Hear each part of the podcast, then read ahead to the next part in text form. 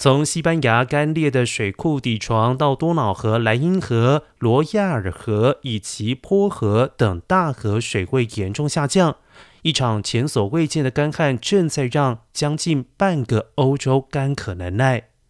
欧洲大陆西部、中部还有南部地区近两个月来更是没有明显的降雨。在典型多雨的英国，今年也经历有记录以来最热、最干燥的夏季之一。政府在十二号正式宣布，英格兰南部还有中部地区发生干旱，而陷入危机的还不只有欧洲、东非、美国西部，还有墨西哥北部也都传出了干旱情况。而专家称，欧洲可能正面临五百年来最严重的干旱。